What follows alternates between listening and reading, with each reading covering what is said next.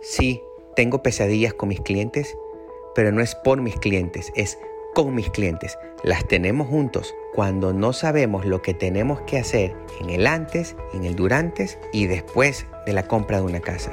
Este podcast te va a aclararlo todo. Soy Kenneth Chavarría. Empezamos.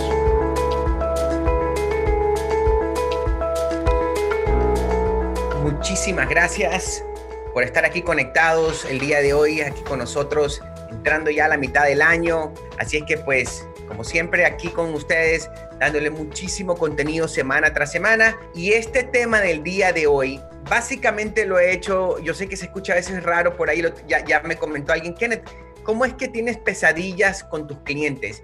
No, no se trata de que yo tengo pesadillas con mis clientes, sino es las pesadillas que pasamos juntos con los clientes cuando nosotros no hacemos o no seguimos un proceso y no hay información y comunicación con nosotros, con el cliente o con las familias.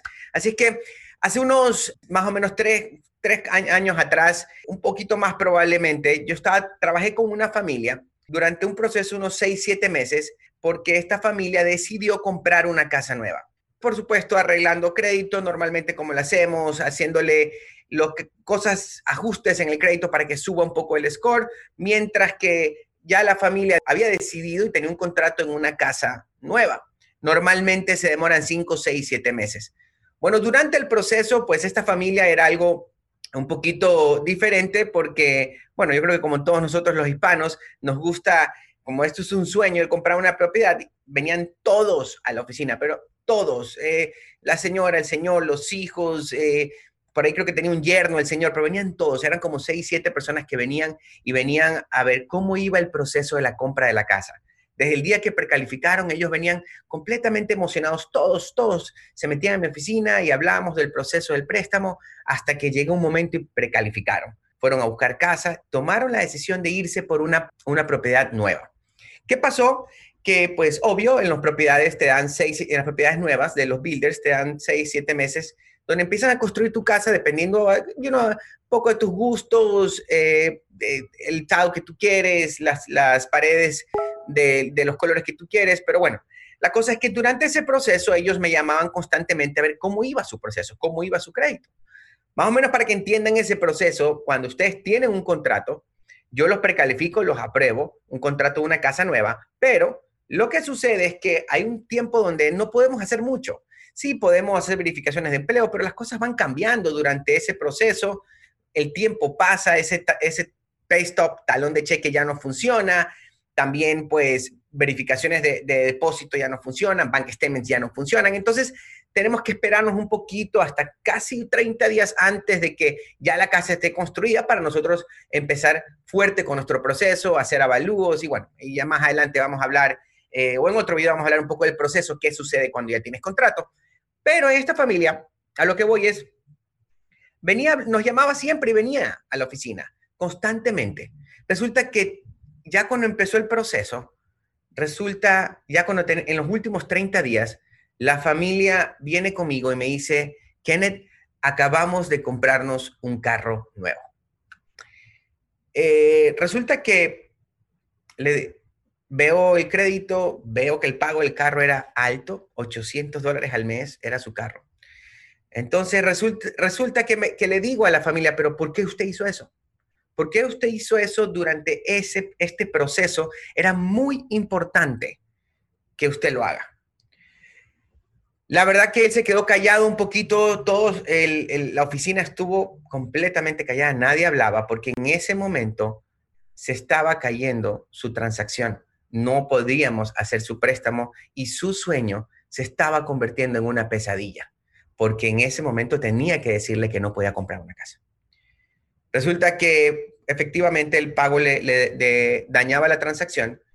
Me queda viendo, se queda todo callada la, es, la oficina en ese momento y me dice, Kenneth, pero ¿sabe qué? Usted nunca me dijo que yo no lo haga. En ese momento yo aprendía que en este proceso somos nosotros los que tenemos que irle diciendo a ustedes durante todo el proceso qué debe de hacer y qué no debe de hacer. Una de las cosas más que eh, pasa mucho durante, eh, durante el proceso de la compra de una casa fue lo que le pasó a esta familia. Empiezan a comprar cosas, incluso porque siempre les digo, eh, por emoción, resulta que la gente va y quiere comprar su, su refrigeradora antes porque justo pasó el especial de, de, Memorial Day, entonces tengo que comprar una refrigeradora porque en Home Depot estaba barata la refrigeradora, entonces voy y la compro, o Lowe's, o básicamente empezamos a buscar, y es normal, porque estamos emocionados y empezamos a buscar cosas que ya queremos tener en la casa. De repente el tile ya no lo encontramos en 2 dólares el pie cuadrado, sino en 99 centavos porque es Memorial Day, vamos a comprarlo, corremos nuestro crédito porque lo queremos hacer a crédito. Y normalmente nunca nosotros eh, vamos y como clientes y le decimos a nuestro loan officer, puedo comprar esta, esta refrigeradora o este estado. Y también nosotros como loan officer a los clientes no le decimos que no lo haga. Entonces, para nosotros es muy importante, algo de lo que yo lo tengo ya en mi cabeza cuando nosotros hablamos con, con, con las familias que quieren comprar, es un checklist de todas las cosas que deberías de hacer y las cosas que no deberías de hacer durante el proceso. Yo aquí tengo tres cosas muy importantes que usted debería, si usted está en el proceso de la compra de una casa o va a estar en el proceso de, de la compra de una casa, que usted no debería de hacer. Son tres cosas, hay un montón, ¿ok? Pero hoy voy a enfocarme en tres, que es lo que normalmente hace que las transacciones se caigan y se vuelvan unas pesadillas. Y es cuando nosotros decimos, cuando yo digo, yo tengo pesadillas con mis clientes, porque resulta que si ya estamos ahorita en la transacción y pasa eso, yo tengo que ver cómo soluciono. En este caso, esta familia pudo solucionar el problema perdiendo más de 10 mil dólares por haber hecho algo que no debería haber hecho durante el proceso. Fue una pesadilla para los dos. No es que para mí los clientes son una pesadilla. Al contrario, a mí en lo personal me encanta ser parte de ese sueño tan importante que un ser humano tiene en su vida, que es la compra de una casa. En este caso, se vuelve una pesadilla para los dos si no llegamos a estas tres cosas más importantes que la gente hace durante el proceso.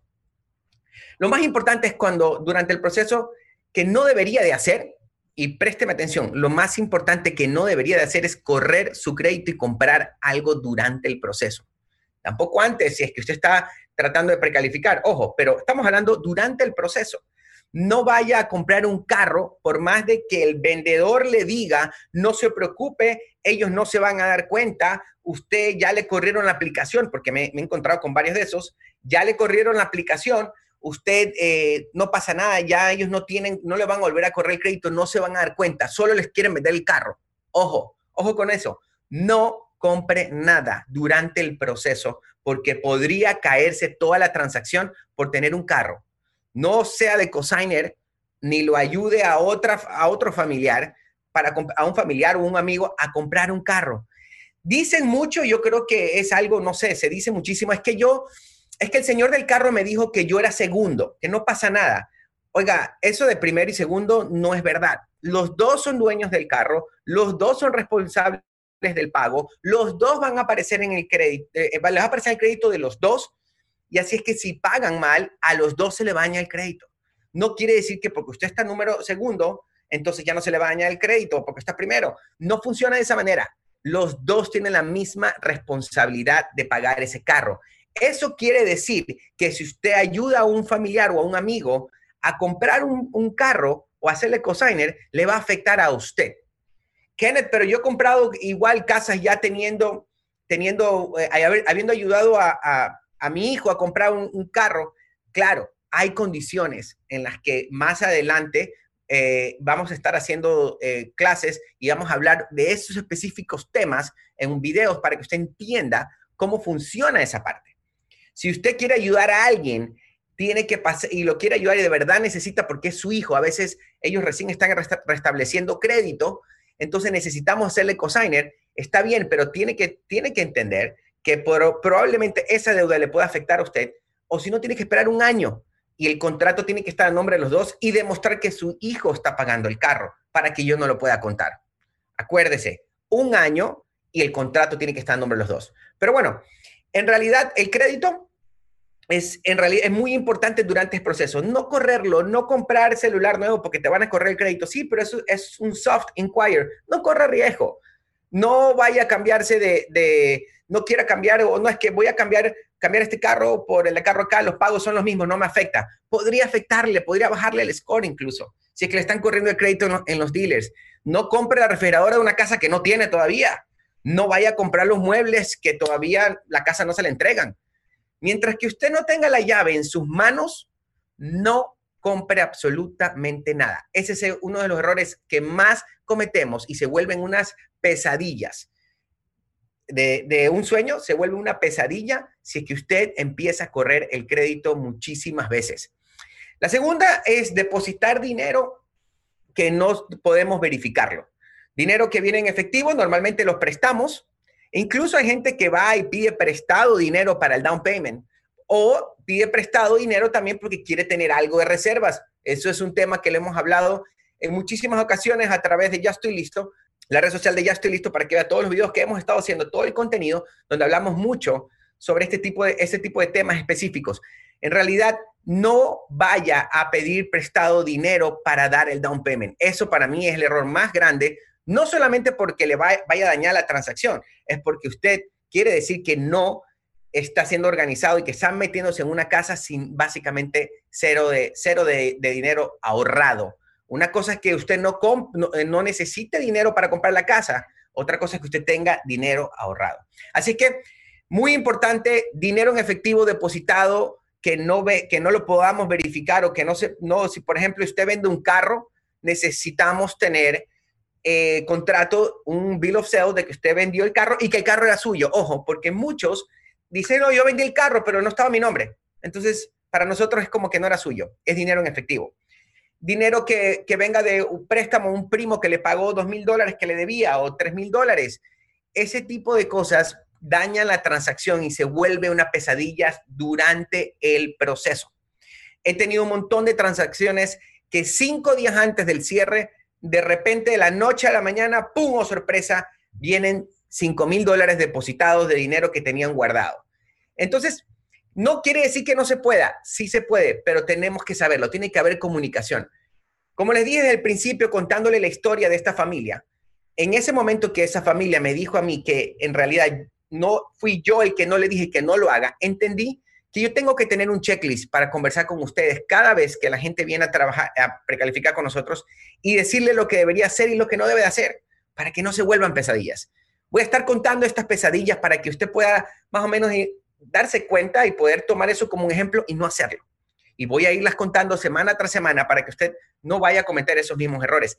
El tercero y último es cambiar de trabajo durante el proceso. No tiene nada de malo y nos ha pasado muchísimo que usted cambie de trabajo porque en durante el proceso tuvo una oferta de trabajo donde usted no puede decir que no.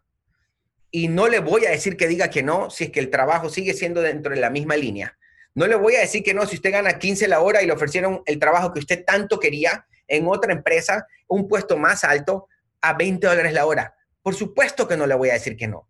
Yo no voy a tratar de, decirle, no, deje, bote su trabajo y compre su casa. Al contrario, qué increíble que usted tenga un mejor trabajo y entre a su casa con muchísimo más dinero de ingreso. Pero tenemos que saberlo. Muchísimas veces nos encontramos que llamamos a verificar el trabajo ya casi dos, tres días del cierre, porque lo hacemos. Vamos a verificar si usted sigue trabajando ahí. Y nos encontramos con la sorpresa de que usted ya no está trabajando en ese trabajo, Llamo a los clientes, se vuelve, como les digo, una pesadilla y me dicen, no, lo que pasa es que sí, yo acepté una oferta de trabajo, pensé que ya no lo iban a verificar otra vez. Acepté una oferta de trabajo en otra empresa donde voy a ganar más. Ahí es ahí donde se vuelve una pesadilla cuando no hubo comunicación. Así es que es muy importante que usted de verdad eh, tenga muy claro estos tres puntos. No correr su crédito para comprar absolutamente nada. En este proceso nada va a ser súper urgente más que comprar la propiedad en los, en los 30 días de que usted tenga que comprarse un carro. ¿Ok? Segundo, depositar dinero en efectivo. Dinero que venga en efectivo, lo vamos, a preguntar de dónde, de dónde viene y no es porque somos curiosos y queremos saber, es que no, lo que pasa es que yo quiero ver qué hace usted con su dinero. No, en este proceso necesitamos, por lo menos en el proceso, necesitamos ver de dónde viene y por qué vino y cómo vino. No podemos verificarlo si simplemente vino por venir 5 mil, 6 mil dólares. Tenga mucho cuidado con eso. Y cambiar de trabajo, la última. No vaya a cambiar de trabajo durante el proceso sin avisarnos. Tampoco quiera emprender su negocio durante este proceso, dejar su trabajo y empezar a emprender su negocio. Este tipo de cosas están pasando muchísimo ahora, ya que con todo esto del COVID-19, muchísimas familias se quedaron sin trabajo y empezaron a emprender. Y me encanta, me encanta que empiecen a emprender su negocio, pero tienen que estar conscientes de que probablemente no van a precalificar para un préstamo el día de hoy. Van a precalificar más adelante, pero no el día de hoy. Así que tengan mucho cuidado cuando hagan estos cambios de trabajos, tengan mucho cuidado en correr su crédito, tengan mucho cuidado con el dinero que depositan durante el proceso. Esperamos que esta información sea de mucha ayuda para ti. Si necesitas más información, no dudes en buscarnos en nuestras redes sociales, donde nos encontramos trabajando para poder llevar toda la información de la manera más clara.